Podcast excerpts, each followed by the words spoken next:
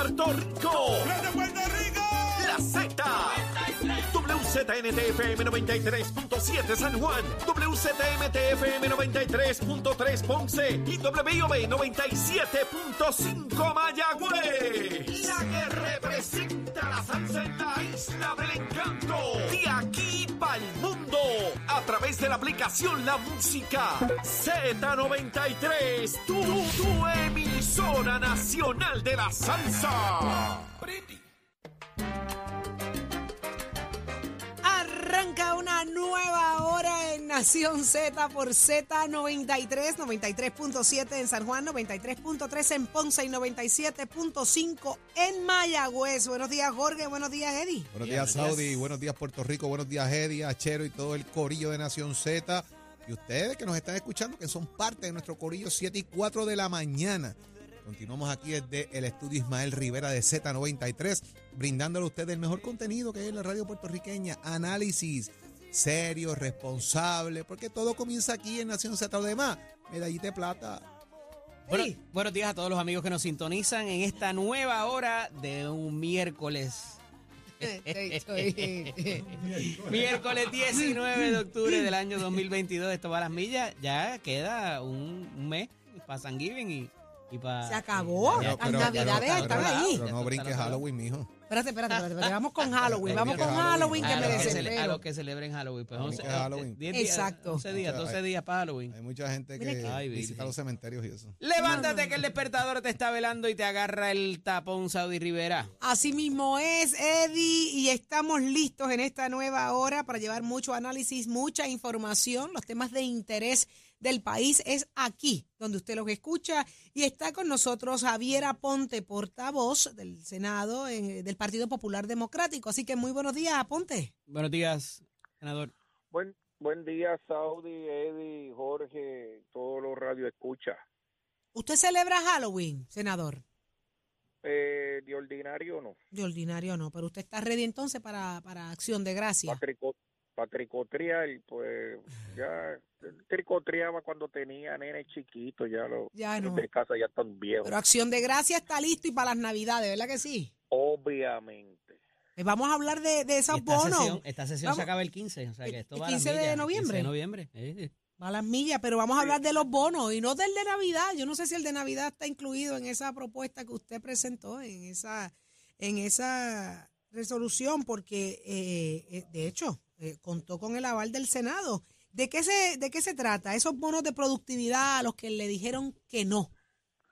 De hecho, el de el de Navidad está incluido. ¿Está incluido? Mira, claro. Ahí El es. detalle aquí lo que pasa es que eh, Saudi, todos quienes nos escuchan, en el 2013 el gobernador Alejandro García Padilla presentó una legislación, la ley 66 de aquel tiempo, que eliminaba los bonos de productividad. Pero ¿qué pasa? Eso eventualmente se amarró, que la Junta de Control Fiscal eh, le dio paso a que no se pudiesen eh, hacer este tipo de bonos de productividad hasta que obviamente eh, saliéramos de la situación de la crisis fiscal y se lograran los supuestos cuatro presupuestos balanceados. Lo que lo que no permite, lo que no se eximió fue a los directores eh, de corporaciones, a los directores ejecutivos, a los secretarios y a los empleados de confianza de que a través de un subterfugio que tenía Ocalar si el gobernante quería decir que quería premiar a un supersecretario, a un superdirector o a un super empleado de confianza, Ocalar sí lo podía hacer. Y de esta manera premiamos a los super ejecutivos que al final de un cuatrenio pueden terminar con decenas o hasta una centena de miles de dólares eh, que se pagan en bonificaciones. Totalmente injusto. ¿Por qué? Porque si se lo privaste a los empleados gubernamentales, eh, pues entonces no no hay razón por qué se lo vas a privar entonces a los a los a los directores, a los a los grandes, ¿verdad? Ujú. Así que la ley lo que establece es sí se pueden establecer bonos de productividad cuando son a base de mérito. Cuando es un mérito, cuando es tú estableces una estructura eh, ¿verdad? Jurídica de cómo es que tú vas a, a medir esa productividad y la presupuestas, pues claro que lo podemos hacer, como pasa con, con los, ¿verdad? A veces con los con las bonificaciones que se den en, en, en verano, ¿verdad? O- Es otra manera, no, no. Pero, pero tiene que haber una métrica, tiene que haber bueno. una manera. Lo que pasa es que en un momento esto se tornó automático, ¿correcto? Venía senador? con el paquete completo. Bueno, los combos, los, esos combos extendidos, más nosotros estamos evaluando los contratos gubernamentales que todavía no dan paso para, para comenzar a, a evaluar lo, lo, lo las P3 que no hacen auditoría de, de, de desempeño. Entonces, cuando nosotros vemos el gobierno, oye, se pone poco funcional, ¿verdad? Porque se otorgan aquí contratos, se otorgan beneficios, se otorgan aquí un montón de cosas que al final del camino no hay manera de cómo medirlos. Qué bueno, me alegro día, tanto. Eso no es eficiencia administrativa. Me alegro tanto que por fin eh, se, se, se desarrolle una forma de evaluar y de medir el potencial de trabajo y la- el desarrollo de trabajo en las agencias también, porque eh, Saudi. eh, es de la única manera. Si no, el gobierno no Saudi. corre. Saudi, Ajá. en 1970 y en 1980 las personas que llegaban a una posición al gobierno se hacían mediante exámenes y mediante procesos Wow. de méritos. ¿Y ahora qué se necesita? Ahora qué se necesita? El amigo, el amigo loader. político, Una pala. lamentablemente. El Eh, pana. el Pero pudiera pana. hacerse el argumento quizás que eso funciona para, la- para abajo, pero no para el cacique, el, el director de agencia. Queremos tener buen talento, queremos tener gente, eh, ¿verdad?, que, que, que rinda con honestidad y con, y con un grado de pericia en, en, el, en, en el campo que domina, ¿no? Eh, y a veces sacarlos de la empresa privada, senador, y usted sabe, porque lleva mucho tiempo en esto, es complicado para traer gente al servicio público. ¿Esto no es limitante para esos procesos?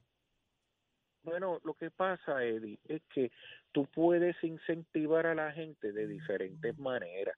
Lo que no puede suceder aquí es que el desempeño politiquero sea eh, la razón por la cual yo te haga una cuentita de ahorro eh, extra para cuando termine el contrato, pues yo pueda garantizar que cuando tú te vayas del gobierno, pues tú tengas unos chavitos allí guardados. Eso- Digo, y no esa, y esa, esa línea que trae ahora eh, obedece también a la prohibición ética que tienen la mayoría de los jefes de agencia para volver al campo donde eh, empezaron o al que dominan también, que tenemos que contar con eso también.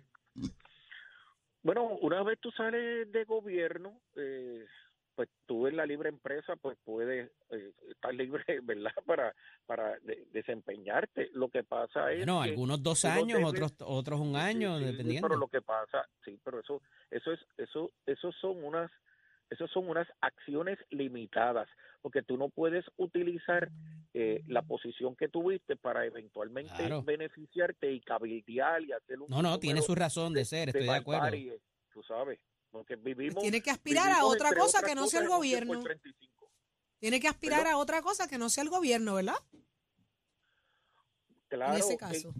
Hay diversidad de cosas que hacer, ¿verdad? Pues el, día que yo deje de estar en gobierno, pues me gustaría hacer otro sinnúmero de cosas que no hice cuando estaba en el gobierno. Y le pregunto, eh, eh, Aponte, ya que usted trajo el tema y hizo la comparable de en los años 70 y 80, ¿cómo era que se adquirían estas posiciones tan importantes, administrativas, de supervisión?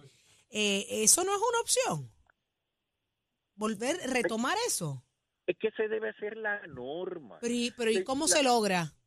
¿Se Bueno, legisla? pues, entonces tenemos, lamentablemente hemos tenido que ir cortando, corta- haciendo cortapisas para tratar de impulsar, pero la política pública del gobierno debe ir encaminado a eso, porque hemos fracasado en las corporaciones públicas principalmente, pues porque creamos dos sistemas, este es el, el único país que crea eh, duplicidad en todos los aspectos porque hay una desconfianza absoluta en la administración pública y yo necesito tener por cada posición, tengo que tener uno popular y uno PNP y obviamente lo que hemos hecho es duplicar los costos en todo. Así que aquí lo que nosotros, eh, cuando no era, cuando nunca fue así, eh, aquí nosotros en la época de los 80 creamos un sistema de administración de educación pública que básicamente se, se, se estableció creando una doble estructura eh, administrativa gubernamental que fue el modelo que eventualmente se siguió utilizando y llegamos el momento que creamos eso mismo en la autoridad de acueducto, en la autoridad de energía eléctrica, lo hicimos también en, el, en la industria de telecomunicaciones que después, ¿verdad? Eh, tuvo otro tipo de, final que se, que se vendió, pero iba por ese camino y muy lamentablemente ahora eh, hemos tenido, por eso fue que llegó pues, eh, el proceso de, de, de, tener que reducir el gobierno eh, sustancialmente como, como pasó con, con, con la Pero, senador, ¿en qué, quedó, en, en, qué quedó aquella iniciativa que se comenzó cuando todavía existía Ocalar, precisamente, de trabajar con esto, de todos los ascensos fueran por examen por mérito? Porque hubo legislación sobre eso ya. Sí, pero el problema es que no necesariamente se resuelve a través de legislación. Nosotros podemos hacer allí el mayor de los esfuerzos. Pero, pero, pero hubo legislación para obligar el examen por mérito. Esa legislación sí. se preparó y se hizo y se aprobó. Pero siempre hay un loophole. Pero, Porque yo fui que la hice. Por eso lo estoy diciendo. Imagínate si te acuerdas de eso. Pero es lo que se está, eso es lo que está ejecutando los los ejecutivos a su vez y que valga la redundancia del gobierno de Puerto Rico? Pues no, porque la gran mayoría de la estructura administrativa en el gobierno en este momento, después de la ley 7, se está haciendo a través del sector privado. Y lo que yo estoy haciendo es que estoy contratando a través de un privado que también es amigo y que me emplea la gente temporeramente para atender algunas plazas y algunas cosas y, y, y el gobierno en la fase de empleador que ha tenido última en, en las últimas digamos décadas ha sido a través del sector privado esos exámenes, y no lo está haciendo por mérito. Y otra pregunta, eh, y Eddie trajo un planteamiento importante del tema salarial porque está en discusión el tema del aumento de salario mínimo, está el tema de, de, la revisión que se va a hacer sobre los salarios y las escalas salariales del gobierno de Puerto Rico, pero dentro de también los ascensos está el tema educativo. Muchas personas se están preparando, están saliendo a estudiar. Las agencias, los gobiernos, la empresa privada en muchas ocasiones también financia o ayuda a aportar al pago de los estudios con vía de que la persona se prepare más y pueda aportar más de alguna manera en el, en, en el trabajo donde está. ¿Se va a considerar dentro de eso también el tema educativo y la preparación académica de las personas cuando se esté evaluando el tema del mérito también? Porque aquí hay gente que lleva 30 años, pero no, nunca ha hecho un progreso educativo o, o más bien de assessment versus lo que son un poco nuevos y constantemente están creciendo en el tema. Mira, yo no yo tan solo no se debe tomar esa esa posición el asunto de la educación eh, que se hace eh, durante eh, continua, el proceso donde continua, la persona exacto. está ya empleada esa educación continua sino muy lamentablemente tenemos un sinnúmero de en las estructuras gubernamentales de empleados que aún cuando en ese proceso de educación continua se dan, se, se logran, ¿verdad? Los lo ascensos académicos. Ese ascenso laboral no se logra. Y no se logra porque no hay una estructura, como bien tú dices, de mérito para impulsar y, y, y seguimos y continuamos en el amiguismo, uh -huh. continuamos uh -huh. en el asunto del batatal político, muy lamentable que se da en muchas eh, estructuras gubernamentales. Por ejemplo, yo le digo algo, una que se debe revisar, senador, es la forma en que se está trabajando dentro de la uniformada en Puerto Rico. Porque un tema es hasta dónde tú llegas los ascensos porque estudias. Como muchos estudiantes de justicia criminal que son policías que están estudiando, culminando bachilleratos para poder ascender, haciendo maestrías para salir de tenientes y poder ascender más allá de tenientes. Pero ¿qué pasa con los coroneles? Eso ya no es un asunto de mérito en muchas ocasiones, ya eso es un asunto de que viene en un mandato de gobierno de quién va a ser coronel. Es un mandato político. Así que me parece que eso también habría que verlo con mucho detenimiento, senador. ¿Quién, quién, quién correteó la isla detrás de quién? ¿Quién paquinó eh. más? ah, lamentablemente. ¿Quién si nosotros, puso más paquines? Si nosotros seguimos estableciendo como métrica eh, de productividad todo este tipo de política que ya verdad no no no ha tenido ningún efecto positivo en el desarrollo socioeconómico del país pues lo que va a recibir las próximas generaciones pues yo creo que es sumamente lamentable. Indudablemente eh, yo acojo esas recomendaciones que ustedes me dan en términos de lo de, del tema de la policía porque es totalmente no pero no es solamente en la policía no es solamente en la policía ponte vaya bombero vaya corrección vaya por ahí para abajo que esto es la comidilla el sistema tiene que hacerse absolutamente a base de mérito. De mérito, estamos de acuerdo. utilizando el subterfugio y, y, la cosa de que ahora nosotros no somos los que empleamos, sino que los empleamos a través de la compañía de, de,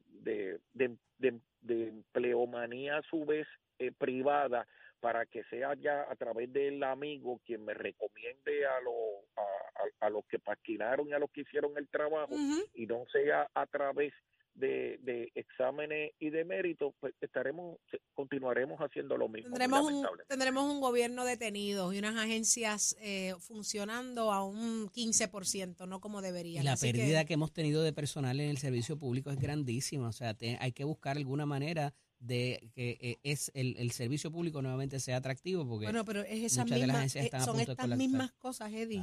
Es, el, es, la opresión es el hostigamiento es la persecución política dentro de las agencias. La gente no está para aguantar pocas vergüenzas. Cuando tú vienes a servirle al país y lo que tú tienes que enfrentar es un jeguero de monstruos políticos a tu alrededor que lo que quieren es oprimirte hostigarte perseguirte tú te vas te vas Así que eso es parte de la realidad de las que se viven dentro de las agencias del gobierno. Muchísimas gracias, Javier Aponte, portavoz del Partido Popular en el Senado. Siempre a las órdenes y pues la administración pública cada día se convierte en un reto mayor, pero tenemos que tener el compromiso para echar hacia adelante. Lo felicito. Las lo está haciendo. generaciones tengan un mejor Puerto Rico. Es bueno, lo felicito por el proyecto. Enhorabuena. Venimos con más es traído a ustedes por Caguas Expressway, donde menos le cuesta un Ford. Y damos paso al segmento del análisis del día de portavoz a portavoz. Está con nosotros en la mañana de hoy el portavoz de la Cámara por el Partido Popular Democrático, Ángel Nemesio Matos y García. Buenos días, representante. Buenos días para ti, Eddie, para Jorge y a Saudi, porque sin Saudi no hay paraíso. ¡Qué belleza! ¡Qué bello! Está con nosotros también nuestro buen amigo, el representante Jorge Navarro y Suárez. Buenos días, representante. Buenos días a, tú, a ti y hago eco de las palabras de Fermator. Ah, bien recibidos serían. Pues serán. Gracias, gracias por lo que me toca, si algo. Eso es así. Compañeros, tenemos una noticia que trasciende ayer, pero se vuelve a repetir hoy con desde otra óptica en los titulares. Hablamos ahorita un poco de eso. Y, se trata de esta APP, de esta alianza público-privada que se propone para las cavernas, lo que era el parque del río de las cavernas de Camuy. Y hay como que una incertidumbre en si va a estar el municipio eh, involucrado, quién la va a tomar, cuánto por ciento de lo que allí se decía que nada más había sido un 25%, eh, y qué pudiera haber detrás de esto. Ya llegaron los ambientalistas a levantar su queja sin todavía tener clara la propuesta de que esto va a tener un impacto ecológico y que se va a convertir en Disney World y que eh, el lucro siempre antes de la protección ecológica. Comienzo con el representante Matos. Pues mira, hace dos días en la Comisión de Hacienda presidida por el compañero Jesús Santa, Fermín Fontanes, que es el jefe de la Oficina de Alianzas Público-Privadas, mientras hablábamos de Luma, de la generación de las autopistas, puertos y aeropuertos, como podrás entender, proyectos de millones y millones de pesos, en una página 4 de una ponencia aparece el término en las cavernas del río Camuy. Y pues levantó algo de suspicacia y cuando se le pide quién fue el que preparó la ponencia, él se reitera que fue él y yo soy yo el que le pregunta, pues en qué consiste esta privatización. Pues su respuesta es que pues, pues que no sabe y cuando tú empiezas a profundizar, entonces él le achaca la culpa a Anaí, la interina de recursos naturales, Anaí dice que fue Machalgo, Machalgo dice Fermín, entonces ahora aparece un proponente no identificado y el problema es que lo que empieza mal termina mal, Porque si tú me dices sobre la mesa y con transparencia, mira, después de tantos años de abandono, porque el gobierno no quiere meter chavos allí, porque son 260 cuerdas y cuesta un dineral, pues mira, vamos a, a dar una concesión para que desde una óptica de turismo sostenible, ¿verdad? Eh, podamos tener, porque allí ya el parking es privado, la cafetería es privada, el servicio de audífonos cuando tú caminas las veredas Es y te una concesión, sí. eso es privado.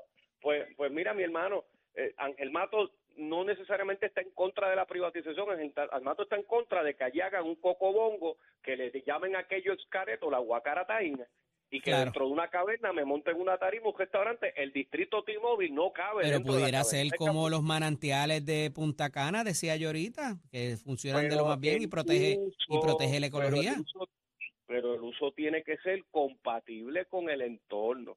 Allí no cabe para coger planchas o fortrack y levantar fango y esbaratar todo aquello allí. Claro. Y como Fermín no es transparente, pues todo el mundo alza las manos. Yoyi, una de las cosas eh, que, que crea suspicacia es, el, el- el- y lo mencionó un poco el representante Matos, es el hecho de que Machargo parecería haber estado eh, opuesto en varias ponencias a que se desarrolle este proyecto. ¿Cómo lo ves? Mira, yo, yo lo veo como, como bien establece Ángel Mato, eh, tiene que ser algo balanceado, que eh, proteja el recurso natural y que también cuando tú haces una PP, porque vas a ganar ingresos, también tengas esa oportunidad de ganar tus ingresos teniendo ese balance, no extralimitarse en otras jurisdicciones, otros países, como tú bien indicas, se ha podido establecer mecanismos como este. Aquí es que esté todo claro, que no ocurra lo que sucedió con la APP de Luma, que a la hora de ver las métricas todavía no están hechas, y otras circunstancias que no pueden repetirse en futuras APP. Si se va a hacer, ¿Y esa era la resistencia entonces de Machargo a aprobar el proyecto? es que como desconocía que se estaba tra- eh, trabajando estos tras bastidores, que estaba buscando cuál, cuál iba a ser la mejor opción, si el gobierno no tiene los recursos y un ente privado puede, eh, puede este, este, proveerlo, pues que sea con un balance. Y si tú lo pones en blanco y negro, lo que sí y lo que no tú puedes desarrollar ahí, pues todo el mundo vaya a participar de esa, de esa APP, pues sabe las reglas de juego. Y eso es lo que la comisión tiene que estar eh, eh, pendiente. Y qué bueno que surgió en la, en la Cámara, y qué bueno que ahí fueron las interrogantes.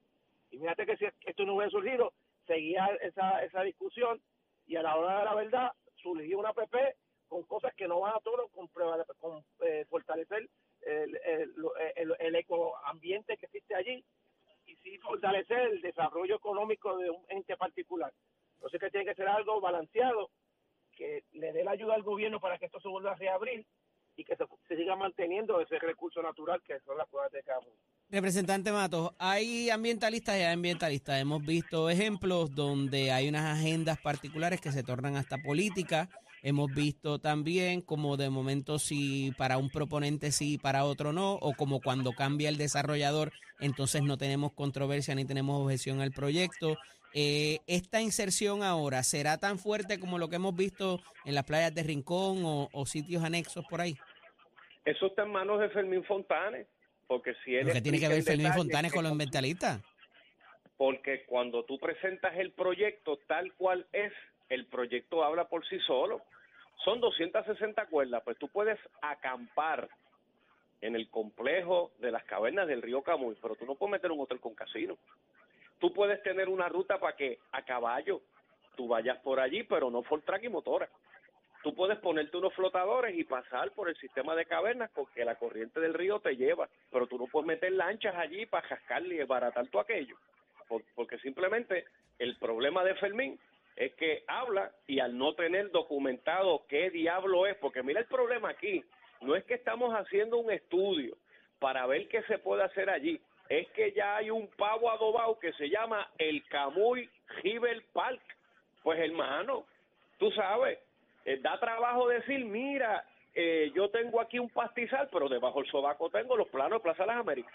Pues alguien va a gritar, Y es lo que está pasando aquí porque no se es transparente y por poco, si esto no explota, pues te llaman un día allí, pican una cinta, tú entras y todo el mundo va a ver espectacular que ahora tú tengas una montaña rusa que surfa las cavernas por el mismo medio, que ahora tú hay rayos láser, en las estalactitas las pintaron en colores, Frida Kahlo en el techo, cuando la realidad que allí lo único que tú puedes hacer es disfrutar de lo que Dios creó hace miles de años y más nada. Pero cuál es la, o sea, si, si hubiera un, un- a- aquello allí está perdido ahora mismo y sería un motor para, para quizás para, Bueno. para esa, para esa área que tiene un litoral, un litoral precioso y, y, y los negocios que había allí, restaurantes, to- toda la, la, la, Lo que está perdido allí, Eddie, Ajá. son instalaciones para recibir visitantes, eh, las áreas de museos antiguos, pero las cavernas están intactas porque así de buena es la naturaleza que se cura sola. Y de nuevo, no es en contra de que privaticen, porque casi todo allí ya está privatizado. Es que allí no cabe el cocobongo a todo fuerte. Claro. Georgie, seguimos entonces eh, protegiendo el guabairo y todo ese tipo de cosas que vivimos también con la con la- pre- las manifestaciones de, por la electricidad, ¿verdad? Para que se hicieran los molinos y todo eso. Mira, eh, eh, está la exageración. Una cosa es que tú eh, preserves los recursos naturales y otra cosa es la exageración. Parte del problema que tenemos de energía eléctrica es que estos ambientalistas se opusieron 20 a lo que era Vía Verde y lo que era el, el tubo del sur, que fue auspiciado por Aníbal Acevedo Vilá. Y cosas como estas se pueden hacer porque ya la rueda está hecha. Es cuestión de que tenga el balance y que todo lo que se pueda preservar se pueda preservar y también el desarrollo económico con un APP. O sea, aquí no hay nada que se esté inventando. Se ha hecho en otras jurisdicciones, en otros países. Aquí que saberlo implementar y que a la larga se haya beneficiado tanto el recurso natural como el pueblo de Puerto Rico con esta inversión o con esta nueva APP. Claro. Así que no es nada nuevo de lo que se ha hecho en, otras, en otros países, así que es cuestión de sentarse, poner los puntos y las comas y las IE y, y sobre las IE y ver quién participa con esas reglas. Representante Mato, ¿usted tuvo una mala experiencia en un cocobongo hace poco o algo así? No, no, pero, pero chico, lo que te quiero decir, no, a mí, varias veces. chopo ese de aire que hace la maldad no, no me ha pasado, pero La- volvemos, volvemos. Los. No, pues, no, tú sabes, eh, como dice Georgie, ahora, o sea, porque aquello esté abandonado, no puedo justificar que metan un restaurante en una joyanca allí. No puede ser. Gracias a ambos por estar disponibles para nosotros. Hablaremos prontamente. Bueno, sí. Un abrazo. Dale. Continuamos. Este segmento es traído a ustedes por Caguas Expressway, donde menos le cuesta un Ford. Ponte al día. Aquí te informamos y analizamos la noticia. Nación Z por, por, por Z93. Y continuamos con Nación Z. Ya está listo Tato Hernández porque somos deporte. Adelante, Tato. Muy buenos días, muy buenos días para todos, Titi Sodia, a todos en el estudio, Tato Hernández en la casa, Nación Z, Somos Deporte, con el auspicio de Mestre Coles, que te invita a que pases por cualquiera de nuestros recintos para que tú mismo veas, compares facilidades de equipo y tomes tú la decisión de estudiar en Mestre Coles. ¿Te gusta la mecánica automotriz, la mecánica racing, la mecánica marina, la mecánica de motora? Pasa por cualquiera de nuestros recintos, óigame, para que tú mismo veas y practiques y, y planifiques tu futuro. 787-238-9494, 787-238-9494, ese es el numerito a llamar, de ahí pasamos al tenis de mesa, señoras y señores, pero no sin antes, estamos súper emocionados porque, óigame, la de nosotros, la Adianita Díaz de la va a dejar caer y de qué manera está en el torneo en Macao, China. Ahí se cogen los mejores 32 del mundo, tanto en la rama femenina como también en la rama masculina. Ella le toca jugar ahora con la número 13 del mundo que supuestamente hoy, más o menos como a eso de las 8 y 50 de la mañana, se va a estar enfrentando a la china Chen Xingtong. Así que eso va a ser tremendo juegazo. Cabe señalar que Adrianita es la, Adriana es la número 10 de al número 11 del mundo. Así que eso es buen juego. Aquí coge muchos puntos. Aquí coge muchos puntos para la clasificación, así que esperamos que la nuestra salga por la puerta ancha. Y también te informo que el nuevo día, la familia Clemente y los Piratas de Piper se unen para compartir contigo una selección inédita de las imágenes del glorioso Hit 3000 de Roberto Clemente Boca, de una exposición en el Paseo de la Princesa del Río San Juan. La exhibición ya está abierta al público y estará disponible por tiempo ilimitado. No te la puedes perder. Oiga, Chero, give it on my friend, que tengan buen día. Próximo. No te despegues de Nación Z. Próximo. Próximo en Nación Z, el licenciado Leo Aldrich con el análisis más completo y mucho más. Esto es Nación Z, llévatelo a Chero.